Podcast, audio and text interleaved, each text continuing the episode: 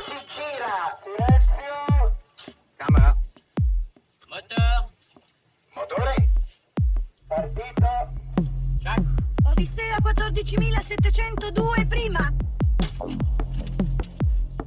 Avanti. Azione. Les podcasts de la Cinémathèque.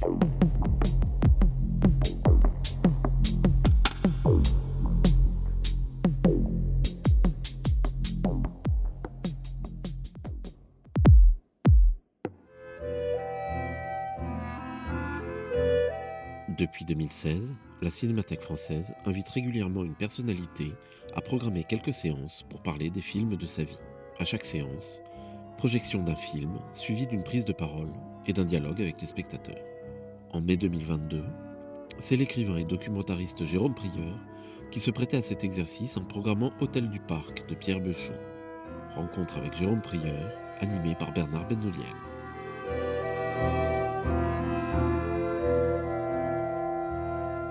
Bonjour et bienvenue. Bienvenue à la Cinémathèque. Je suis ravi que vous soyez si nombreuses et si nombreux. On l'espérait parce que c'est avec Jérôme Prieur, parce que c'est lui qui vraiment a tenu à ce qu'on projette ce film. Hôtel du Parc, bien sûr, il, est, il a partie liée avec ce film, on y reviendra, mais il y tenait parce que c'est un film qui est rarement projeté, qui est rarement montré. Et je remercie Denis Fred, euh, le producteur d'Archipel 33, qui avait produit le film et qui a mis à notre disposition une copie 35 mm pour les deux parties de Hôtel du Parc. Donc non seulement il va être projeté, mais en 35 mm. Voilà, vous le savez, c'est le principe d'une carte blanche, euh, donnée cette fois-ci à Jérôme Prieur.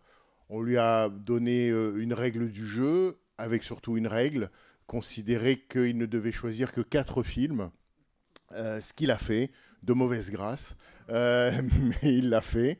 Il a boudé, mais on a tenu bon, donc il a programmé successivement le film argentin de Cohn et Duprat, euh, Le citoyen d'honneur en premier choix, enfin en tout cas en première séance. On a vu aussi euh, La Voie lactée de Louise Buñuel. On a vu De beaux lendemains de Atom et Goyan. Et pour finir cette programmation, comme il est têtu, il a trouvé le moyen de programmer un film en deux parties, si bien qu'il a fait 4 plus 1. Euh, donc là tout de suite, on va voir évidemment Hôtel du Parc, première partie intitulée La Révolution nationale, et puis à 21h, projection de la deuxième partie euh, intitulée La guerre civile. Pourquoi 21h Parce que la règle du jeu est aussi celle-ci, c'est que bien sûr euh, euh, Jérôme va présenter euh, Hôtel du Parc, mais surtout à la fin de la première partie, donc dans un peu plus d'une heure et demie, euh, lui et moi, mais surtout lui, reviendront devant vous. Euh, et là, Jérôme nous, parlera du film, de son choix, et nous en dira davantage, d'autant que dans ce cas, il a été évidemment, beaucoup d'entre vous le savent, très impliqué dans ce film, puisqu'il en est, l'un des scénaristes. Euh, le film est réalisé par Pierre Beuchot, et il est co-scénarisé par Daniel Lindenberg et Jérôme Prieur. Euh, D'ailleurs, je salue dans la salle Émilie Tassinari, Tassinari, qui est là, Émilie Beuchot, la fille de Pierre Beuchot, et je salue aussi l'épouse de Daniel Lindenberg, qui, est là aussi. Voilà, il y a sans doute aussi beaucoup dans la salle de, de je sais pas, d'amis euh, de ces trois-là. Pierre Beuchot nous a quittés il y a peu de temps, et c'est aussi une manière euh, euh, de lui rendre hommage. Voilà, je crois que j'ai tout dit, sauf un tout petit mot sur Jérôme Prieur. Je ne le présente pas, il est essayiste, il est documentariste, il fait beaucoup de choses, mais c'est pour vous dire qu'il a aussi de la suite dans les idées, parce que bien évidemment, ce film parle du gouvernement de Vichy, et sauf erreur, son dernier film en date, qui sera diffusé en juillet sur France 2, c'est ça S'appelle Les Suppliques. Et les suppliques, c'est euh, les lettres ou les cartes postales que euh, des juifs en France envoyaient au euh, commissariat des affaires juives, euh, commissariat général des affaires juives de Vichy, ou directement au maréchal Pétain pour plaider leur propre cause. Donc voilà, euh, en 92, euh, il contribue à l'écriture de Hôtel du Parc. En juillet 2022, il propose ce film écrit avec un, historien, Laurent, Laurent Joly, et donc les suppliques. Vous voyez, c'est en quelque sorte la même histoire qui continue, mais sans doute parce que euh, la France a du mal à, faire avec cette histoire-là. Euh, on le sait, ça revient périodiquement. Et ce film-là est une manière originale de faire le point, autant qu'il est possible, sur euh, cette période de 1940 à 1944. Voilà. Jérôme, quelques mots avant la projection et on se retrouvera après le film pour en discuter. Merci Bernard, merci à tous d'être là. Ça me fait très plaisir que vous soyez, qu'il y ait quelques places libres encore, mais pour les retardataires. Euh, non, juste pour compléter, là, ce que tu as dit me concernant, c'est que Hôtel du Parc, pour moi, a été un moment très important, mais euh, aussi m'a amené à faire, euh, pas seulement ce film, mais on me le reproche, plusieurs films depuis 10 ans, 15 ans, nés de cette réflexion sur, sur Vichy ou sur l'Allemagne nazie. Voilà. Alors, ouais, il m'a semblé évident quand, quand il a fallu choisir des films, c'est toujours très difficile. On en a parlé la première fois, de choisir euh, des films qui ne soient pas non plus des films de chevet, parce que les films de chevet, tout le monde peut avoir le même chevet, enfin. et, donc, euh, voilà, euh, j'avais envie de montrer des, films de, fiction que, que, Bernard Benoliel vous a énumérés. Et puis tout à coup, je me suis dit, mais non, c'est aussi le moyen, le moyen qui m'est donné, qu'il faut que je saisisse, de, non seulement de montrer Hôtel du Parc, que qui est presque invisible depuis 30 ans. J'ai réalisé euh, tout à l'heure que la première diffusion euh, avait eu lieu début 1992, quoi. donc ça fait un, ça fait un drôle d'effet. Euh, mais c'était aussi un moyen pour moi de rendre un hommage très, très, très chaleureux, très ému ben, à, Pierre Beuchot, à Daniel Lindenberg, enfin mes compagnons de de, route, et aussi André Wims qui est mort, euh, qui, joue le rôle de l'enquêteur euh, dans ce film et qui est mort au début de cette année. Quoi, voilà. Donc euh, ce sont des circonstances un peu, un peu tristes, mais qui aussi sont l'occasion de montrer ce film, de le faire revivre et de le faire revivre grâce au producteur qui en a été le l'âme, euh, Denis Fred, là, qui ne peut pas être là, qui est retenu à, Cannes par la, par la sortie, la projection du, film des Frères Dardenne, euh, qu'il regrette beaucoup parce que c'est un film important pour lui. Euh, il y a quelques membres de l'équipe de production ici qui le, qui le savent, mais comme c'est un producteur très légaliste, il voulait d'abord ne pas, ne pas me laisser prendre la copie en me disant mais j'ai perdu les droits, j'ai plus les droits, tu m'as, j'ai perdu les droits que tu m'as cédés, etc. Et donc on l'a rassuré euh, avec la Cinémathèque française en disant que c'était un lieu d'extraterritorialité, qui ne craignait rien et que au contraire on était fiers de le montrer, de le montrer ici euh, et de le montrer pour la première fois à la Cinémathèque, je crois, depuis 30 ans. Alors, juste, après, on va parler du, film entre, les deux, entre les deux parties, là, c'est pas. Mais juste pour dire deux mots, et de Daniel et de Pierre. Euh, Daniel Lindenberg est un historien, est un historien des idées. Euh, il m'a fait comprendre, grâce à son livre majeur qui s'appelle Les années souterraines, que les idées, elles n'appartenaient pas à un camp plutôt qu'à un autre, qu'elles migraient, qu'elles se transformaient, qu'elles se métamorphosaient. Et ça m'a complètement. Je veux dire que ça a été formidable pour moi de, travailler à ses côtés, de le voir. Euh, à l'époque, c'était difficile de voir acheter les livres les livres des témoins de Vichy, etc. Donc il revenait avec des, vieux machins au papier tout cassant, tout, jaune et tout ça.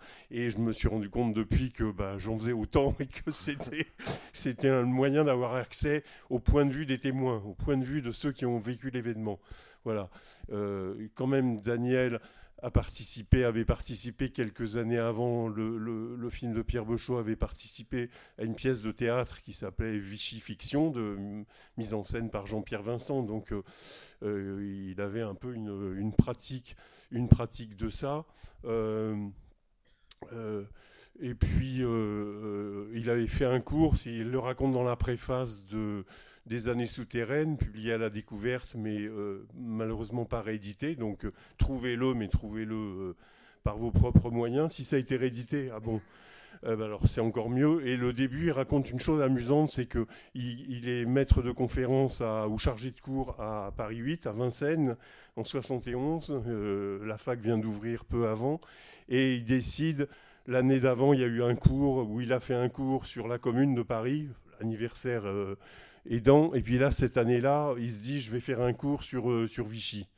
Euh, et, et, là, euh, au milieu, dit-il, de la langue de bois maoïste, il se rend compte que Vichy est une question quand même plein de plein d'ambiguïté, plein d'ambivalence, qui se met à le fasciner, à le préoccuper, à l'intéresser, et donc il va travailler longtemps sur, sur cette période, sur la période des années 30, pas seulement sur, sur Vichy. Voilà. Et puis, euh, deuxième chose, ben, Pierre Beuchot. Euh, Pierre Beuchot c'est- fait partie de ces réalisateurs, moi, qui ont été un peu des modèles pour moi. Ces réalisateurs, il a fait un long métrage de cinéma, si je ne m'abuse, euh, Les Av- Aventures de Catherine C. avec Fanny Ardant, d'après Pierre-Jean Jouve. Il a adapté aussi Le Monde désert de, de Jouve. Mais sinon, ça fait partie de ces réalisateurs de télévision qui ont fait du documentaire, qui ont fait de la fiction dans les années 70 euh, et qui, pour qui la télévision est un- une sorte de maison de la culture bis. C'est-à-dire que pour eux, euh, leur, rôle, leur rôle est de, est de transmettre comme ça euh, euh, du savoir, de la connaissance, de la réflexion, de l'imaginaire. Mais il y a un projet social, politique comme ça qui anime qui anime les réalisateurs comme, comme Pierre Bochot. Et Pierre Bochot en est vraiment une très bonne, une très bonne euh, illustration. Voilà. Et puis, bon, euh, il est de la génération, enfin d'une génération qui n'est pas tellement présente dans les histoires du cinéma, finalement. Euh, euh, il a travaillé avec Michel Mitrani, qui est né quelques années avant lui, mais qui est un type formidable. Voilà, mais il est de la génération de, de, Il a été assistant réalisateur Il a pour été plusieurs assistant films de Jean-Daniel réalisateur. De, de Jean-Paul Rapneau, de Georges Rouquier, de Jean-Daniel Paulet, qui a beaucoup compté pour lui, grâce à qui je l'ai rencontré d'ailleurs, parce que je voulais faire un film quand j'étais à l'INA, je voulais faire un film euh, euh, en demandant à, Jean-Daniel Paulet de le réaliser.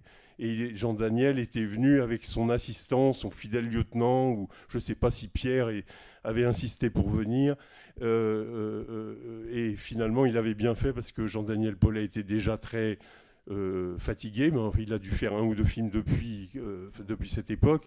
Mais c'est Pierre Bechot qui a commencé en 80 à 79, 80 à, travailler à l'INA grâce à cette série que je produisais qui s'appelait Regards entendus sur la peinture. Voilà. Et sinon, il a, il a travaillé sur cette période des années, des années 40 et il a travaillé sur, il a, fait, il a participé à une série de, de films, je dis dans la dernière partie de sa carrière, qui s'appelait Préface sur des, sur, des, sur des écrivains. Et notamment sur quelqu'un qui était, qui était un écrivain très important pour lui et qui a influencé, euh, j'en- parlerai tout à l'heure, a influencé le personnage de l'enquêteur dans Hôtel du Parc. Ce- cet écrivain, c'est Stig Dagerman, voilà, qui était une sorte de frère, euh, de frère imaginaire de Pierre Bechot. Voilà. Et Bon. juste rajouter que Pierre Bechot, avant ce film-là, réalisait un film qui s'appelle Le Temps détruit. a réalisé un magnifique film d'archives, à partir d'archives de, des actualités françaises essentiellement et des actualités allemandes, qui s'appelle Le temps détruit et qui est une, une, une réflexion, une rêverie, une méditation, une, éné- une élégie euh, à partir de, la- de trois morts de la, de, la, de la campagne de 1940. Euh, les trois morts, c'est son père, qui- Roger Bechot, c'est euh, euh, Maurice Jobert et c'est euh, Paul Nizan. Voilà. Et, euh, et on- il y a eu une projection assez récemment au Centre Pompidou avec la Cinémathèque du documentaire il y a deux ou trois mois en hommage à, à Pierre. Voilà. Parfait. Et ben tout à l'heure. Merci. Bonne projection et, et à tout à l'heure. Nous n'avons rien vu. Nous n'avons entendu que les salves. Puis deux coups, très clairs, séparés par un bref intervalle. Personne n'osait se regarder. À voix basse, quelqu'un a dit Deux salauds de moins sur Terre.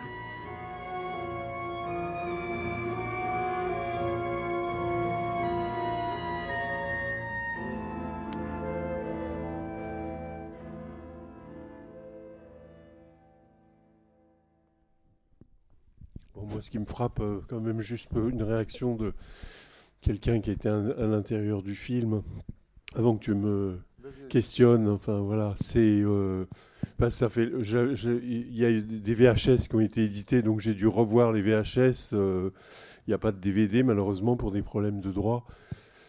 Euh, pour des problèmes de droit stupides, quoi, parce que voilà, les, les- voilà. J'espère que ce sera résolu un jour, mais de le voir en grand là ici dans cette copie 35, ça me fait euh, éprouver la l'admiration que je veux témoigner à Jacques Bouquin qui a fait la photo du film, c'est magnifique, et à Denis Renault qui est là, qui est le chef décorateur, qui a fait aussi un travail absolument magnifique. euh, c'est très frappant là, voilà. Et l'autre chose qui me frappe, euh, c'est ben, le, je, je sais plus, j'avais oublié ou je me rendais pas compte de ça, mais le, le, le- le- les moyens essentiels, c'est comme si les moyens essentiels du film avaient été mis sur euh, ces petites séquences euh, amateurs euh, qui se mélangent avec quelques films amateurs. ça, c'est assez. j'avais oublié ça. Enfin, le, le- la, la figuration, le, enfin, l'effet de, le- l'effet de réalité que comportent ces petites séquences pour se mélanger à des vrais films amateurs. Voilà. Non, on- on- Mais sinon, vous avez une bonne idée du dispositif par rapport à, par rapport à la deuxième partie que j'espère vous allez voir pour savoir comment cette belle histoire se termine.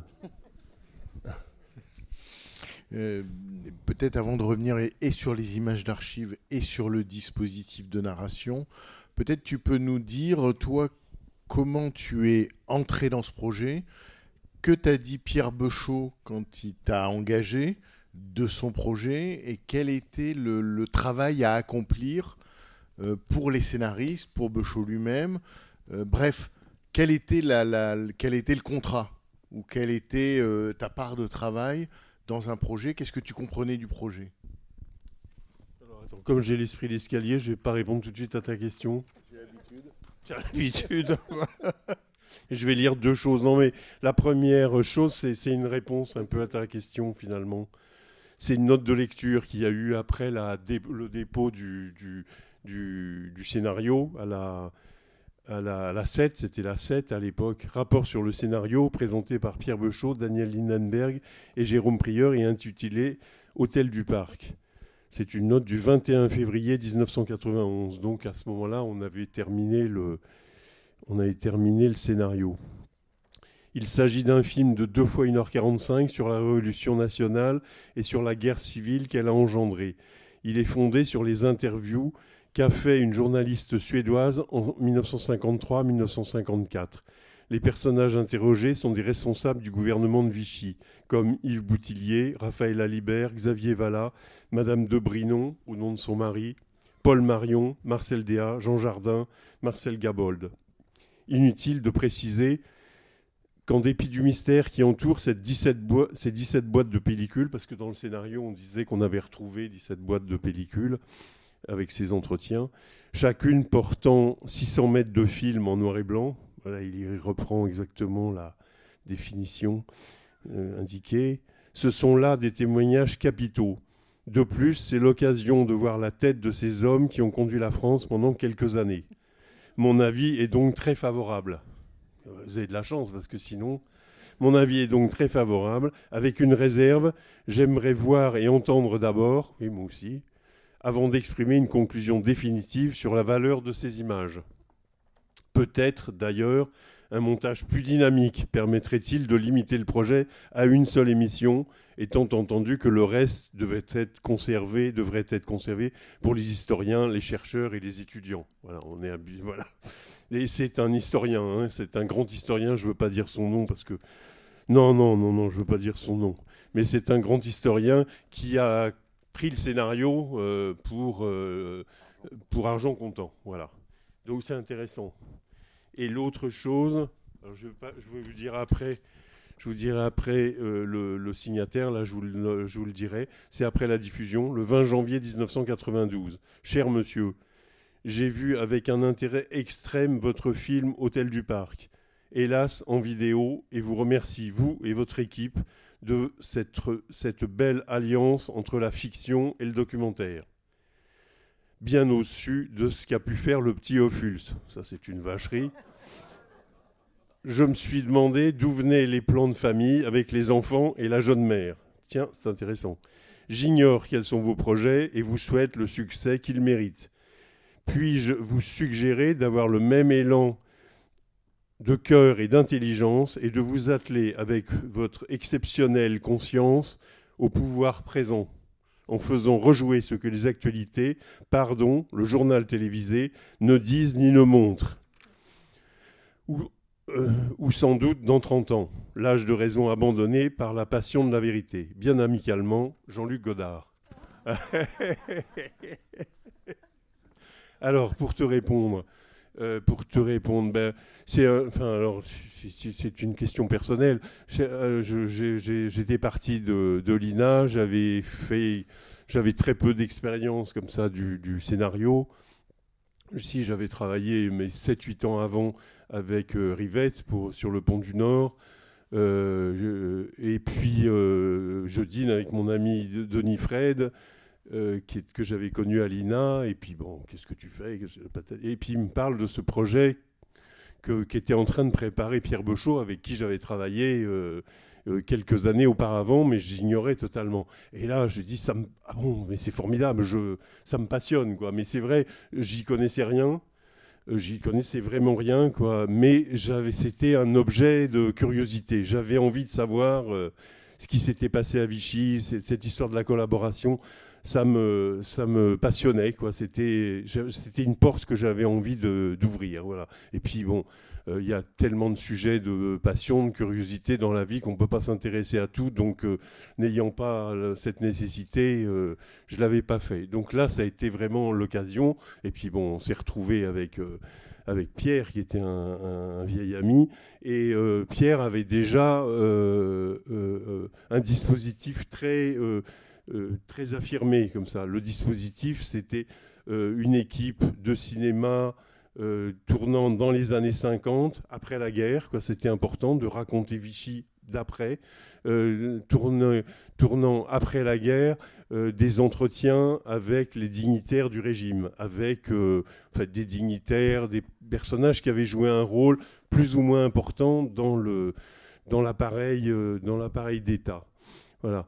Euh, et donc, et puis bon, il y avait ça, et puis il y avait l'idée que euh, ce, film devrait se, enfin ces entretiens, cette série d'entretiens euh, devrait se combiner avec euh, euh, film amateur sur la vie quotidienne à Vichy, et puis avec des séquences venues des actualités de l'époque. Donc voilà, grosso modo quelque chose de déjà très très dessiné.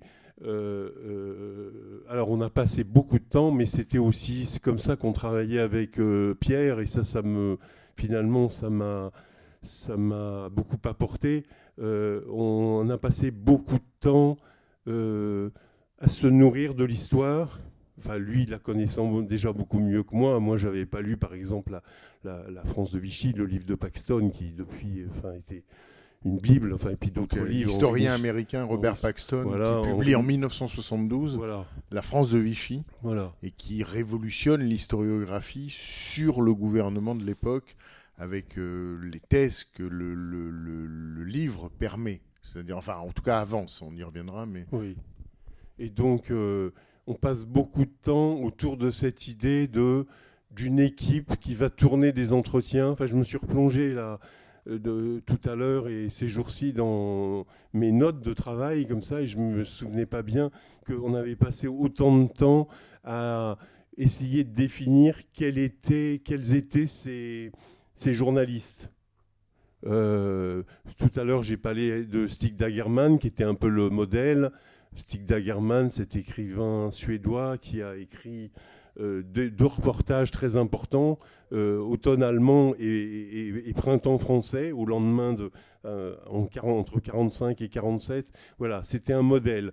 Et de même que du côté des cinéastes, étaient des modèles ceux qui ont fait des entretiens quoi, dans, dans- dans ces années-là. Nicole Védresse, avec, je sais plus, cela arrive demain, euh, Nico- pas, Paris 1900, mais euh, euh, ce film-là, Georges Rouquier qui avait fait un film qui s'appelle, qui, qui avait beaucoup marqué Pierre, qui avait travaillé, Pierre Beugeot, qui avait travaillé avec, avec lui, un film de Georges Rouquier qui s'appelait Lourdes ou les, ou les miracles, Pierre Cast, enfin un certain nombre de, de cinéastes euh, qui avaient travaillé le documentaire, qui avaient travaillé le- l'entretien. Euh, ce qui nous occupait beaucoup, c'est comment rendre crédibles ces entretiens, qui étaient des entretiens, on a dit dans le dossier de presse, des entretiens imaginaires, euh, mais ils sont imaginaires, à moitié imaginaires. Enfin, ils sont, ils sont fictifs, ils sont mis en scène, plus que... Voilà. Ils sont à la fois, les entretiens sont à la fois joués par Oui. des acteurs, Oui. et en même temps, les propos que ces acteurs tiennent viennent, eux, d'une recherche historique. C'est-à-dire que Voilà. c'est une sorte de faux documentaire vrai ou de mentir vrai pour arriver à dire, à mettre dans leur bouche des choses qui viennent de l'histoire. Alors, justement, ces propos qui viennent de l'histoire, d'où viennent-ils? Alors ces propos, ils viennent de ce que les, les acteurs ont dit eux-mêmes, quoi, dans leur plaidoyer. Les acteurs de l'histoire, pas les acteurs, acteurs. de l'histoire, oui, les acteurs de l'histoire, voilà. Par exemple, Xavier Vallat a écrit ce livre. euh, par exemple, Benoît Méchin, un peu plus tard, a écrit. Enfin bon, euh, ils sont un certain nombre à avoir écrit.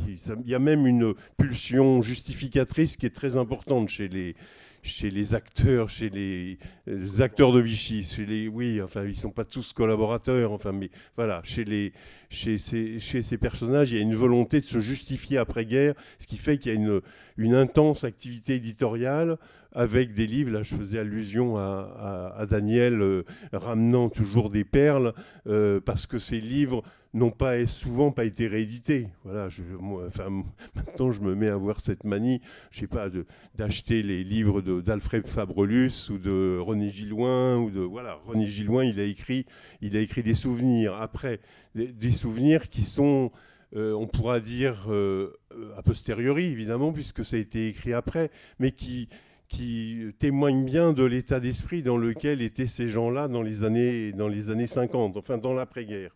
Donc il y a ça comme matériau. Il y a euh, euh, l'autre matériau important, bah, c'est les procès, parce que certains sont passés devant les tribunaux, et donc euh, bah, on est allé aux archives nationales, euh, tous, les, tous les trois, et puis on a consulté leur, euh, euh, leur dossier, leur, leur défense, etc., etc.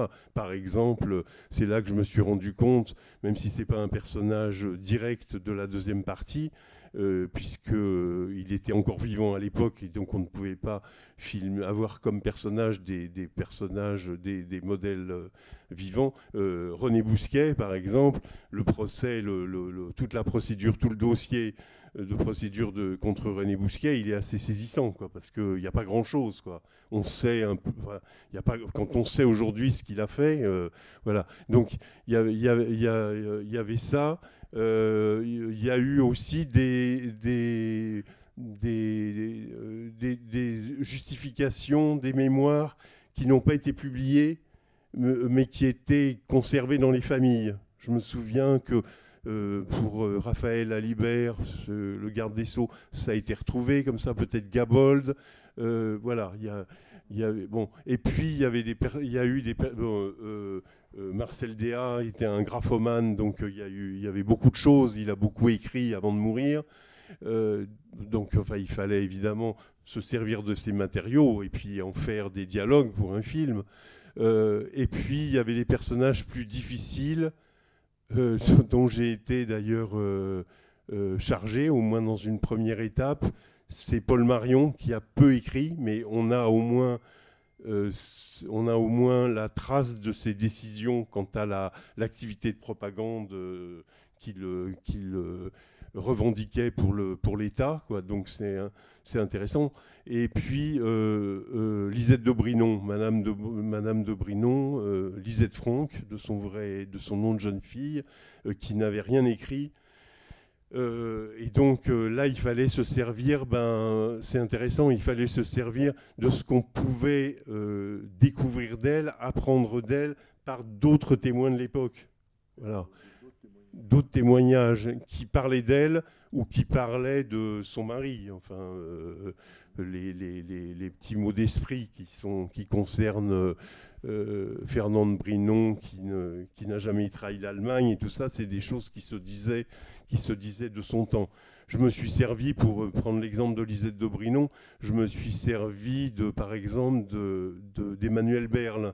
euh, parce que Emmanuel Berle était un cousin de, Lisette euh, Franck, et donc j'ai supposé que dans un certain nombre de ses textes de souvenirs, il y avait des choses qui décrivaient bien cette bourgeoisie à laquelle appartenait euh, Lisette, Franck, cette bourgeoisie israélite. Parce que vous apprendrez dans la deuxième partie du film que Fernande Brinon avait pour femme une israélite selon la terminologie de, de- l'époque. Enfin bon, des, choses comme ça paradoxales.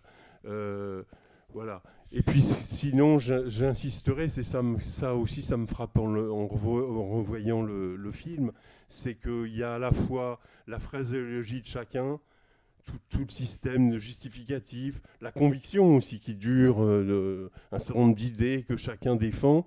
Euh, mais ce qui, me, voilà, ce, qui, ce qui était important pour nous, et je pense que ça, ça persiste, ça perdure, c'est euh, la langue dans laquelle chacun s'exprime. Chacun a sa langue, chacun a sa façon de chercher la conviction, chacun ses hésitations, euh, ses imparfaits du subjonctif, au contraire son, son argot. Enfin, ça, c'était très, très important. Donc il y a eu un premier... Mais on a travaillé longtemps, hein, on a travaillé... euh, je sais sais pas si on était lent ou si c'était un matériau énorme parce que il y a eu des personnages abandonnés aussi. On a travaillé sur plus de personnages, Euh, mais euh, on a travaillé un an à, trois. On était dans notre petite, dans notre petit bureau de, la rue Michel Lecomte, Archipel 33. euh, je sais pas, il y a certains, certaines qui se souviennent. Là, on était là, on rigolait beaucoup, évidemment.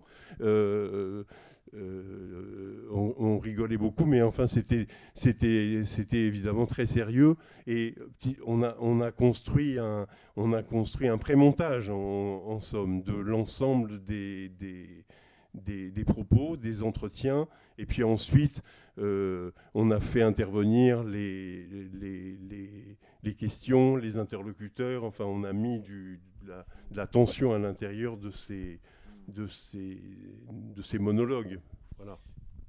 Mais alors, une chose, une précision euh, où tu confirmes si c'est vrai, c'est-à-dire qu'en plus des matériaux dont tu as parlé, pour chacun, comme tu dis, des personnages, euh, vous êtes aussi nourri pour l'intonation, pour l'aspect physique, de photographie des vraies personnes, de, de- d'enregistrements radio de leur voix, bien évidemment de, des actualités filmées. Donc il y avait aussi de quoi, en quelque sorte, euh, euh, j'allais dire, nourrir l'interprétation. Bah, euh, à part Autant Pétain, à part Pétain, Laval, un petit peu d'Arlan, euh, Benoît Mm. Méchin, je sais pas. Je me Mm. tourne vers le spécialiste mondial de Benoît Méchin, euh, Bernard. Je sais pas si non, il n'y a pas tellement d'enregistrements. Hmm, D'accord, donc pas c'est quand c'était hein. possible, c'est Euh, parcellaire. euh, Enfin, Marion, si, Paul Marion, vous le voyez, Marcel Déa, vous le, vous le voyez un peu parce que c'est des tribuns, c'est des, c'est des orateurs, euh, voilà. Mais sinon, sinon, il faut le déduire de leur, de leur prose, de leur, de leur texte écrit, voilà. Hmm. Et puis l'autre chose qui était importante et qui prend du temps, qui est difficile, c'est euh, c'est de savoir ce qu'ils sont devenus en 1953. Euh, pour pas être euh, voilà, parce que on essaye d'être au plus juste de ce qu'ils sont devenus. Quelqu'un qui Oui, est en puisque- prison, c'est pas quelqu'un qui est dehors, parce que ou quelqu'un qui ne l'est plus. On, on, on- on- on disait beaucoup que euh, euh, Paul Marion, par exemple, euh, était toujours en prison en 53, alors que pour raison médicale, et puis il va mourir peu après, il il n'est plus en prison. Enfin bon, c'est le genre de, de choses qui Ah, sont. Vous deviez vous mettre, vous, au nom de votre fiction de 1980, écrite en 1992, dans la peau des journalistes de 1953, et donc Oui. resituer en quelque sorte les personnages historiques dans cette année 1953. Et puis surtout, euh, indiquer comment ils font la jonction avec l'après-guerre, parce que c'est ça le sujet du film, le sujet souterrain du film, c'est comment ils vont, ils sortent de cette histoire, parce que eux, ils ont très peu d'entre eux euh, ont été liquidés, ont été supprimés, et beaucoup vont avoir une seconde vie. Donc, euh, il faut qu'on le sente déjà en 1953. Voilà. Alors, pourquoi 1953 me- Vas-tu me demander? Pourquoi 1953 Parce que 1953, il y a la dernière exécution de condamnés à mort pour fait de, trahison, de collaboration. Ces deux miliciens qui sont exécutés à Mérignac, près de, Bordeaux, où il y avait aussi un camp d'internement d'ailleurs, par ailleurs, euh, parce qu'il va y avoir euh, euh, une grande loi d'amnistie aussi, une façon de dire allez, on tourne la page, etc. etc. Puis 53, voilà, c'est un, c'est le, moment, je sais plus, euh, Staline, je sais plus s'il est mort en 52, en 53. Enfin bon, voilà, il y a un certain. C'est une année, c'est une année tournant, mais c'est une année tournant pour l'histoire de Vichy, pour la, pour la réécriture de l'histoire de Vichy. Encore une chose sur les, personnages et la méthode de travail entre vous trois.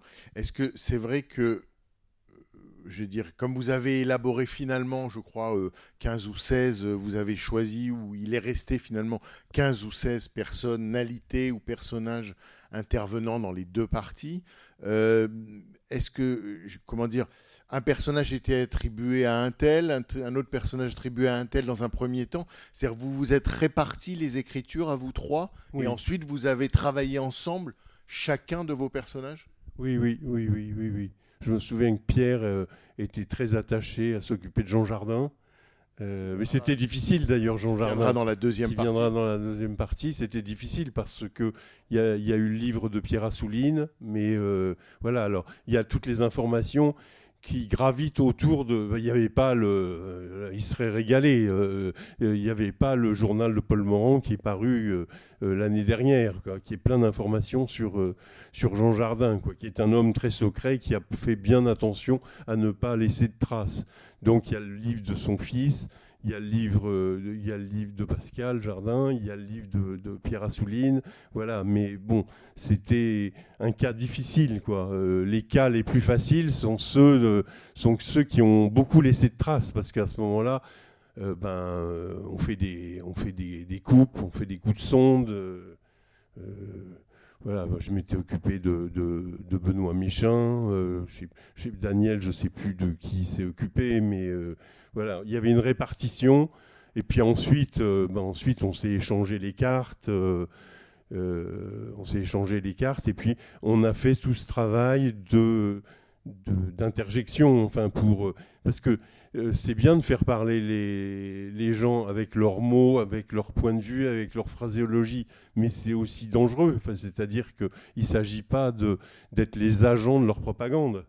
Et donc, le- le- le- les, les moments de commentaires, les, les moments, les, les- les interruptions des deux journalistes et tout ça, ce sont des moyens de mettre le point de vue d'aujourd'hui ou le point de vue critique, en tout cas, dans ce, dans ça. ce qui pourrait être une suite de monologues. Leur apporter en quelque sorte la contradiction de l'histoire, ou en tout cas la, Voilà. co- la contradiction du point de vue de, du, camp, du camp adverse. Parce qu'effectivement, une, une des choses qui a peut-être été reprochée au moment de la sortie du film, si on regarde le film, euh, c'est quand même assez clair, mais il a été reproché de donner en quelque sorte, euh, euh, via les, les, les, les, interviews, de donner en quelque sorte une tribune à euh, des hommes politiques qui avaient participé, souvent de très très près, à la collaboration, et donc de leur donner l'occasion de s'expliquer et de se justifier.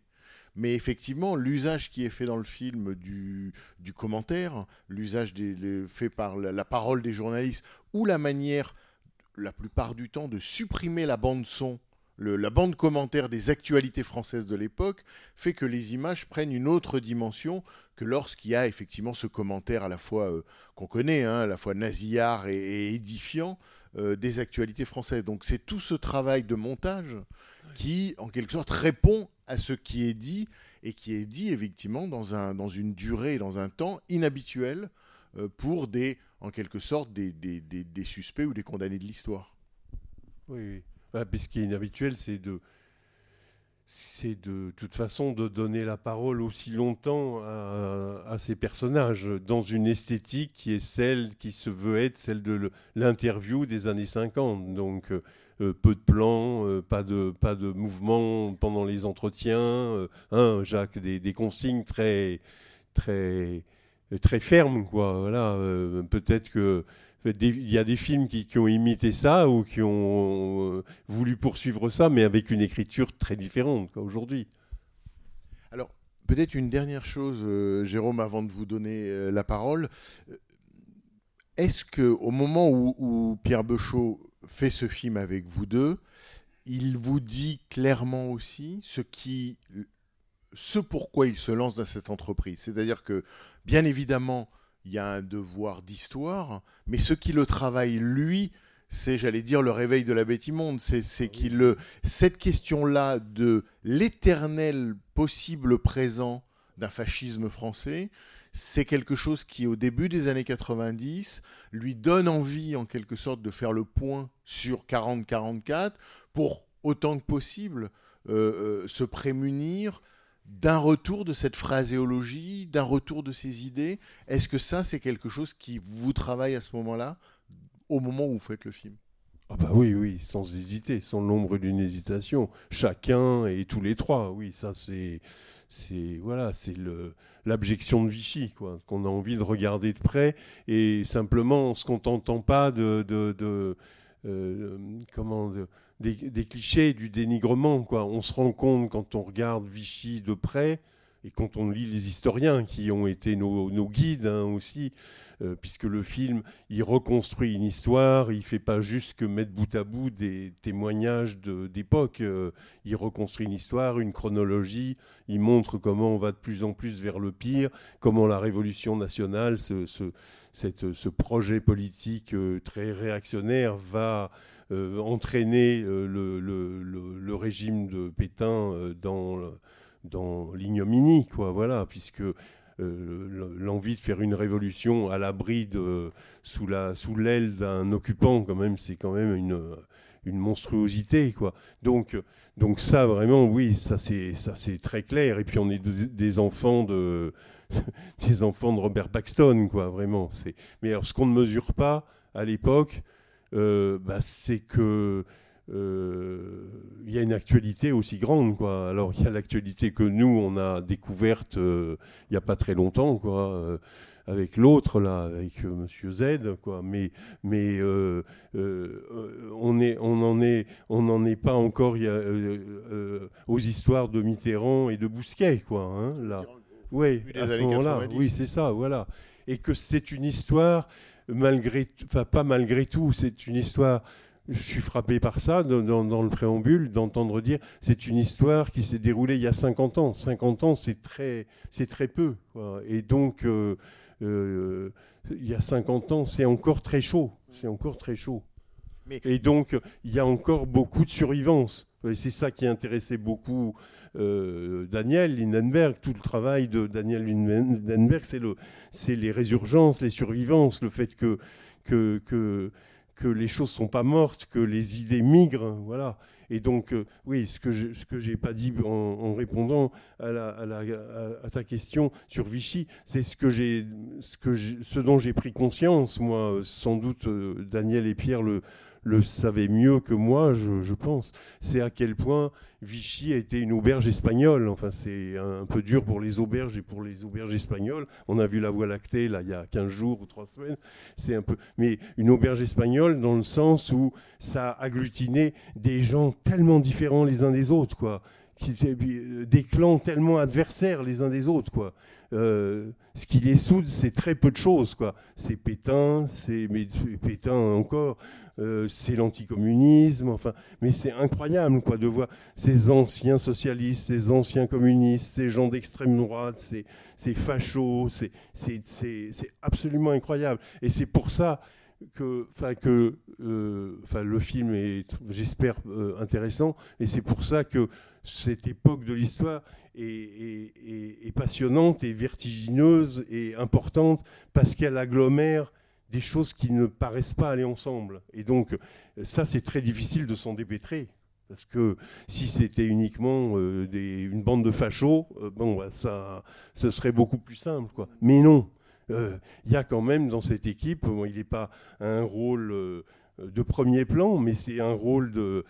Il y a une allusion comme ça à l'étage des philosophes. hein, Il y a y a Henri Moisset qui n'est pas, pas dans le film. Il y a René Gilloin, protestant, plutôt hostile à la persécution des juifs, très réactionnaire. Enfin, c'est pour ça qu'il faut. c'est- on est obligé de serrer, quoi. C'est, pas simple, quoi.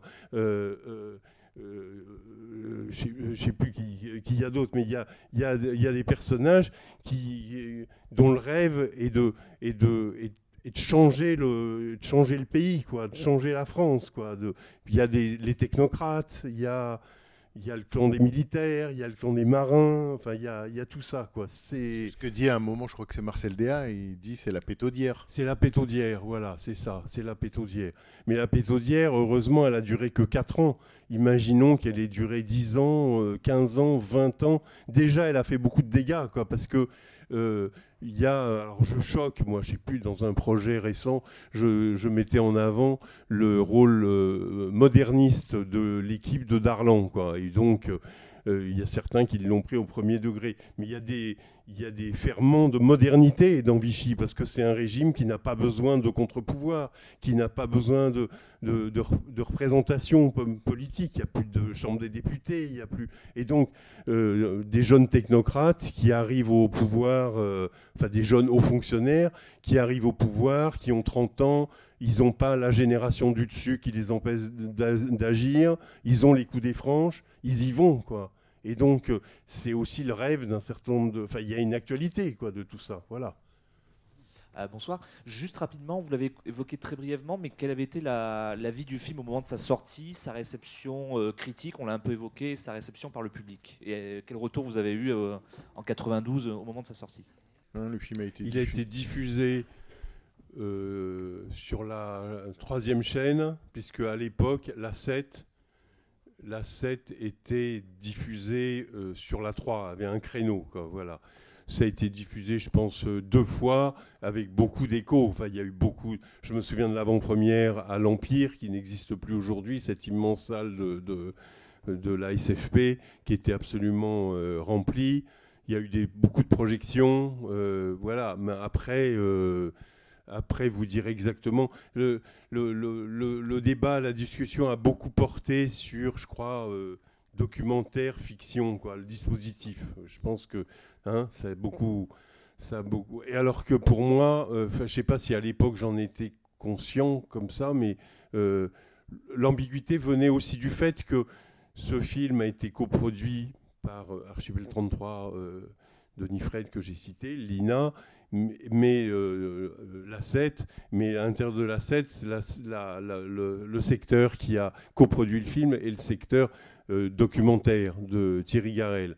Et donc, ça a un peu peut-être biaisé la discussion, puisque le film, il était attiré vers l'espace documentaire, alors qu'à partir du moment où euh, où il y a autant de temps de tournage, où tous les personnages sont joués par des acteurs. Moi, je veux bien que ça s'appelle un documentaire, mais euh, à ce moment-là, la prise du pouvoir par Louis XIV ou la, passion de Jeanne d'Arc de Karl Dreyer, ce sont des documentaires. Voilà.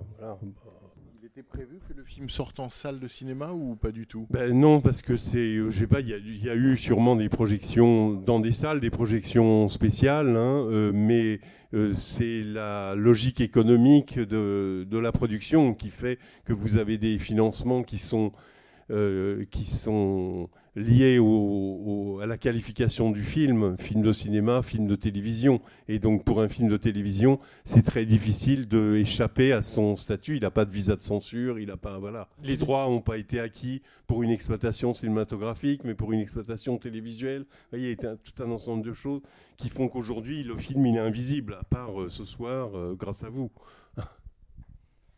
Oui, je voulais vous poser une question sur le choix des, des personnages que vous, qui sont représentés, parce qu'en fait, Oui. je pense à un, un personnage qui a beaucoup écrit, euh, qui était euh, collaborateur notoire et même qui, était, euh, qui trouvait Vichy trop mou, c'est Lucien Rebattet, en fait, qui a été compagnon de cellule de, de Benoît Méchin. Oui. Et euh, alors lui, il était, il a jamais, euh, comme il était, euh, je crois, assez instable, il a jamais été au- au- aux manettes quelque part. Mais Est-ce que vous aviez le choix de ne pas donner la voix à ceux qui, justement, étaient collaborateurs, mais dans l'opposition de Vichy, et de, de rester sur des, quelque part des dignitaires de Vichy. Euh, Est-ce que c'était par choix ou parce qu'après, c'était pas forcément des personnages intéressants euh, sais par rapport à ce qu'ils écrivaient? Ah non, mais je vais vous dire, il y a trop de personnages intéressants. Parce qu'il y a- Il y a vraiment des personnages très intéressants. Mais le, le, le, le tamis, si vous voulez, c'était de prendre que des personnages qui avaient un- eu un rôle dans la conduite de l'État euh, sous Vichy et qui étaient vivants en 53. Parce qu'il y a ça aussi. Donc, qui étaient vivants en 53, euh, donc ce qui exclut par définition euh, Pétain, Laval et, Darlan, par exemple. Donc, on ne se pose pas la question de les représenter, de les faire parler. Voilà, c'est des seconds couteaux. Quelquefois, c'est des troisièmes couteaux, mais tous, ils ont été dans le, de près ou loin, ils ont été ministres, euh, quelle que soit la dénomination, euh, où ils ont été conseillers politiques. Angelo Tasca, par exemple, euh, ou euh, René Gilloin, ou euh, euh, ne sont pas ministres, mais ils sont, c'est des conseillers du prince, c'est des conseillers de, c'est des conseillers de Pétain. Et puis en plus, euh, après, ils jouent un rôle euh, après-guerre, quoi. Ça, c'est important. Ils jouent un rôle euh, plus ou moins euh, occulte, comme ça. bah, euh, euh, oui, voilà, ça, ça, ça c'est voilà. Et puis après, euh, après, il faut faire un choix parce que euh, parce que facilement, il y a trop de personnages, même en, se en se fixant la, la, règle de conduite que je viens de dire, quoi. Il y a il y a, il y a, par exemple dans les dans les personnages euh, pour, lesquels on avait écrit le rôle, il y a un personnage qui est le personnage typique du du technocrate, euh, du technicien. C'est un monsieur qui s'appelle Jean Berthelot, qui est le secrétaire d'État au transport.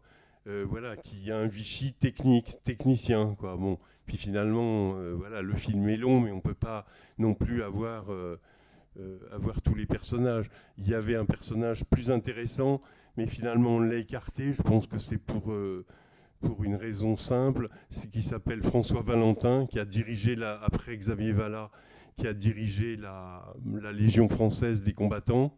Euh, mais lui, il a un parcours unique, c'est qu'à un moment, en 42, il n'a pas seulement été dans l'opposition, il est passé de l'autre côté. Il a compris que son patriotisme était dévoyé par Pétain.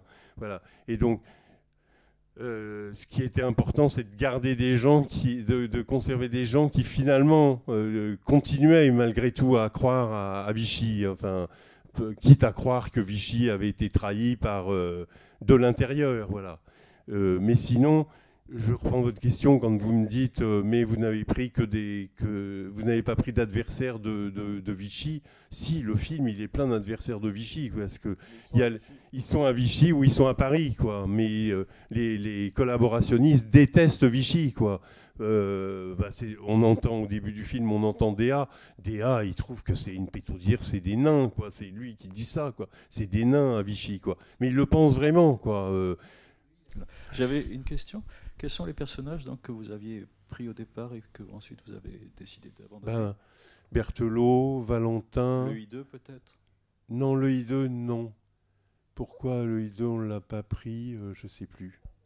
Du Moulin de la Bartette Je- non, du Moulin de la Martette, mais non, il est mort en 53. Ah, il est déjà mort. Voilà. Du Moulin de la Bartette, là, vous nous entendez discuter. Du Moulin de la Bartette ou Maurice Martin Dugard, le cousin de Roger Martin Dugard, euh, sont des personnages qui, qui comptent. Enfin, on ne les voit pas dans le film, mais c'est des chroniqueurs de Vichy. euh, du, euh, de- du Moulin de la Bartette était le directeur du cabinet civil du maréchal Pétain et il a écrit un livre publié en Suisse euh, euh, qui raconte la, période où il est au aux côtés de Pétain, le temps des illusions. Et ça fourmille de. Ça n'a jamais été réédité, d'ailleurs, ça va peut-être l'être, mais ça ne l'a jamais été ré- réédité. Et ça fourmille d'anecdotes, de, petites histoires, de montrer comment c'était un petit panier de crabes et tout ça. Quoi. Euh, bon, alors peut-être qu'une édition de ce livre aujourd'hui mériterait d'être euh, agrémentée d'énormément de notes, parce qu'il faut identifier les gens, faut identifier les situations, les circonstances, et c'est une chronique sans esprit critique. quoi. C'est quelqu'un qui, qui a été du côté de Pétain au moins jusqu'en 42. Voilà. Après, il y en a d'autres, il y a d'autres chroniqueurs. Et quant à Maurice Martin Dugard, c'était un journaliste. euh, Avant, il a dirigé les nouvelles littéraires et il tient. Euh, il tient, euh, enfin, il, il tient ses mémoires et ça s'appelle euh, euh, Chronique de Vichy, tout simplement, et ça a été réédité. Bon, mais il n'est pas dans le secret des dieux, quoi. Il est, il est bien informé, mais il n'est pas dans le secret des dieux, comme si on peut les appeler dieux. C'est, c'est comme le Dumoulin de la Bartête, oui, c'est ça. C'est nain, c'est nain. Oui. euh, évoquer, la, la relation avec, évidemment, le, le film qui est Le chagrin et la pitié. Alors, c'est, vous, vous intervenez plus de 20 ans après, si je me trompe. Oui. Euh, alors, évidemment, c'est n'est pas la même approche d'écriture, et donc euh, ce que vous avez fait est tout à fait remarquable. Mais moi, la question que je me pose, c'est dans la chronologie, finalement. Parce qu'en fait, euh, vous, là, vous donnez la parole, entre guillemets, au salaud. Bon, euh, bon c'est facile. Euh, le chagrin et la pitié, c'est plutôt la base. Hein, C'était donc, bon, j'avoue, vous êtes au sommet, et le chagrin et la pitié, c'est plutôt la base. Alors, ce film a été extraordinairement controversé. Et justement, est-ce que finalement, c'était pas dans l'ordre inverse qu'on aurait dû tourner des films? Parce qu'en en fait, euh, c'était peut-être plus intéressant d'entendre parler la base après d'avoir entendu parler le sommet. Peut-être que finalement, le chagrin et la pitié auraient été moins controversés. Parce qu'il y a quand même une réelle complément- complémentarité, si ce n'est dans l'écriture, moins dans l'approche et dans le propos. Euh, voilà, je voudrais votre réaction par rapport au travail fait par, par, par Ophuls et, et, et de Sédoui. Bah, un grand soutien de ce film et de quelqu'un qui a vraiment compté dans la production, la réalisation de ce film, dont j'ai pas cité le nom, c'est André Harris. Quoi. André Harris était à l'époque, euh, je sais plus, directeur des programmes de la, de la 7, mais André Harris faisait partie de l'équipe du Chagrin et de la Pitié. Il était producteur et co-auteur du, du, Voilà. du- du Chagrin et la Pitié. Mais juste pour le dire, début des années 70, donc en 71, le Chagrin et la Pitié fait scandale, surtout parce que il, euh, comment dire, il retourne comme, comme un gant. euh, toute l'idéologie euh, qui existait en France jusque-là sur résistance et collaboration, et presque, on pourrait dire, la mythologie gaulliste de, de, de l'après-guerre, hein, au nom de, là encore, de la réconciliation nationale. Et 71, c'est euh, un an avant, si je me trompe, la publication justement de La France de Vichy Oui, de Robert oui. Paxton. Oui, oui, oui. Donc c'est un moment où la perception de cette période, en tout cas en France, change ou refuse de changer. Oui, mais, là, on parle de c'est la force de la base. Oui, oui, mais C'est d'autant plus douloureux. Bien sûr, mais là, il faudrait demander à Marcel Ophuls pourquoi lui s'est intéressé à la base d'abord, mais peut-être pour montrer que justement, euh, enfin pour dénoncer le mythe de la France résistante. Quoi.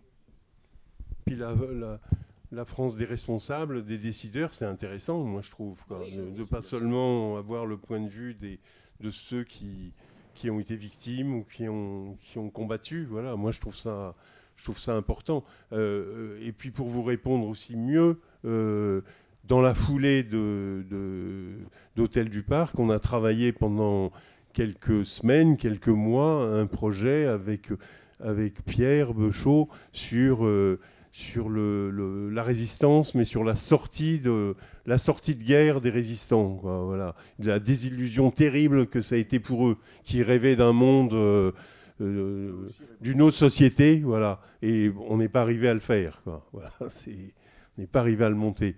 Bon, Pierre a fait d'autres films sur cette époque. Voilà, il y a de quoi faire toujours. hein. On n'a pas du tout parlé du casting, ça m'intéresserait, parce que vraiment c'est formidable. Je n'ai même pas vu les noms des, des acteurs au générique. Enfin, Ah, je bon, pense c'est- qu'ils seront au Bah, générique. il la y a y a pas eu de Ouais. générique, Et là. comment est-ce que ça a été compliqué Parce Oui. qu'ils sont tous formidables. Oui, oui. Bah, c'est plutôt des acteurs de théâtre, quoi, dont les visages sont pas euh, immédiatement reconnaissables. Mais il y a euh, Isabelle, je sais pas où tu es. euh, Il y, a, il y a Jean Champion, qui est un acteur ben, euh, qu'on a vu dans voilà, euh, qu'on a vu dans, beaucoup de films, et notamment chez, chez René, là, dans, dans Muriel. hein. Euh, et c'est pas, je trahis pas un secret, Isabelle, en disant que ton père, euh, Jean Champion, qui fait, du, euh, qui fait Laporte du Teil, le général Laporte du Teil, qui est le créateur, le fondateur, le directeur de la, de des chantiers de jeunesse, voilà, qui fait ce, ce vieux général, maire de son village, euh, Jean Champion, ton père, avait hésité à accepter le rôle, quoi, parce que ça l'embêtait, quoi. Enfin, ça l'embêtait qu'on confonde, euh, qu'on le confonde avec le personnage. Ça, le- ça l'embêtait de défendre euh, un salaud, enfin entre guillemets, je sais pas. Oui, euh, oui en, en- en fait, non, ça ne le dérangeait pas de, de jouer des salauds parce qu'il l'avait déjà fait. hein. D'ailleurs, il était dans section spéciale, puisqu'on on rend hommage aussi au, au film de Costa, là, euh, où, il- où il- justement il faisait un des avocats généraux qui disait euh, Je ne peux demander que comme dans l'affaire précédente que la peine de mort. Enfin bon, on ne peut pas trouver plus. Voilà. Euh, et puis il avait joué Pétain aussi sur scène, donc euh, voilà, il, il avait. Bon. Euh, non, non, c'est- voilà. Donc ce, qui le gênait euh, plutôt, et on en, avait, on en parlait juste avant, c'était cette, justement cette- ce faux documentaire fiction. Et il se posait la question, lui, alors qui était clairement donc il n'y avait absolument aucune ambiguïté de, lui. Ce qui lui posait problème, c'était justement cette ambiguïté à la lecture euh, du scénario entre, entre la fiction, euh, ce qui allait être ce qu'on voit, et c'est peut-être là où j'ai le plus de réserve aujourd'hui en le revoyant, parce que je l'avais vu à l'époque, euh, avec ces, ces- ces scènes reportages dans l'hôtel du parc, où on voit, enfin, si on a l'œil, euh, où on voit que ce ne sont pas des, des, des documents d'archives, mais des recréations, et qui, sont encore, en- encore autre chose, un autre procédé, si je puis dire, que ce que nous voyons des acteurs euh, jouant les rôles euh, qu'on vient de, de- de citer de tous ces gens. Voilà. Euh, donc euh, voilà. Là, je, je voulais aussi savoir comment ce, ce- ce- ce parti pris,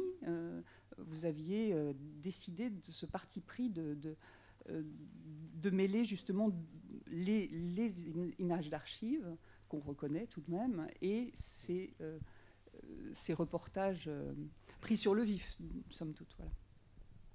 Oui, enfin pas reportage, film amateur, faux film- film amateur. faux film amateur, Voilà. voilà. Oui. Euh, C'est une décision de Pierre Bechot. Oui, c'est une décision de Pierre Bechot, mais enfin qui fait partie du projet dès l'origine. hein, euh, dans mon souvenir, euh, c'est vraiment quelque. Voilà, pour à l'époque, on ne sait pas qu'il existe des films amateurs qui ont été tournés à Vichy. On, on en a découvert plus depuis le film, quoi, depuis, hein, depuis ce film. Il en existe quelques-uns, il y en a deux ou trois qui sont utilisés et dans lesquels on voit notamment, parce que quand on est un amateur à Vichy, eh ben, on filme le maréchal, on filme la relève de la garde, on filme les défilés, on filme tout ça. Mais il y a des tas de choses qu'on ne voit pas, qu'on ne peut pas voir. Et donc, euh, il y a ces scènes euh, euh, devant les thermes, il y a ces parties de pique-nique, il y a- a, c'est l'idée, la fiction, c'est la fiction toute simple de quelqu'un qui travaille à l'hôtel du parc et qui filme les collègues. Donc c'est comme ça qu'on voit un peu la vie de bureau, qu'on voit si peu. Enfin, moi j'ai retrouvé un film depuis, mais euh, euh, là-dessus, euh, qu'on voit si peu, puis qu'on voit si peu aussi parce que c'est des plans qu'il faut tourner en intérieur, et donc tourner en intérieur sans éclairer, c'est quand même pas très commode. Mais sinon, ça permet de, de- de montrer euh, la vie ordinaire euh, à Vichy en étant très près. Alors c'est faux, enfin c'est faux.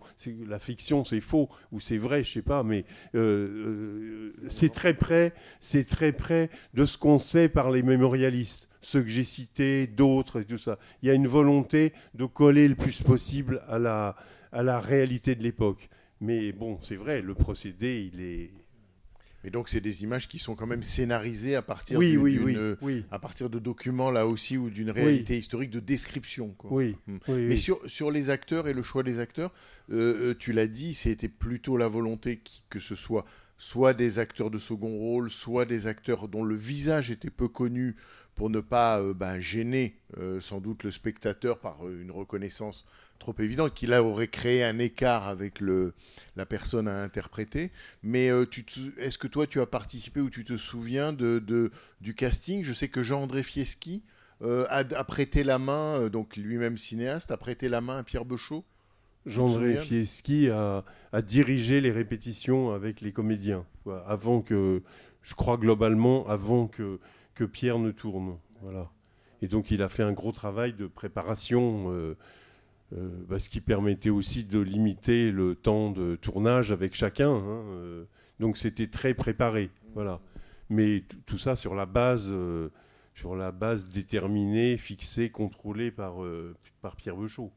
De même, c'est. Pierre Beuchot qui invente l'idée que Xavier Valin euh, va être interviewé en présence d'un public, Ah oui, euh, oui. enfin disons acquis, Oui. lors d'une signature de l'un de ses livres sur euh, Charles Maurras. Oui, oui, oui, Et ça, il le, il le Oui. trouve, il trouve la situation où il le déduit du fait qu'effectivement, Xavier Valin publie un livre sur Charles Maurras dans l'après-guerre. Oui, oui. Il le trouve ou nous le trouvons, j'en sais rien, mais en tout cas, c'est une décision de mise en scène, oui. Oui, oui. On va, on va s'arrêter là à la fois pour vous permettre euh, à celles et ceux qui veulent voir la deuxième partie de vous restaurer ou de vous dégourdir les jambes. Et en tout cas, d'ores et déjà, un grand merci à Jérôme qui dira quelques mots. Et qui dira quelques mots au début de la deuxième séance. C'était les podcasts de la Cinémathèque française.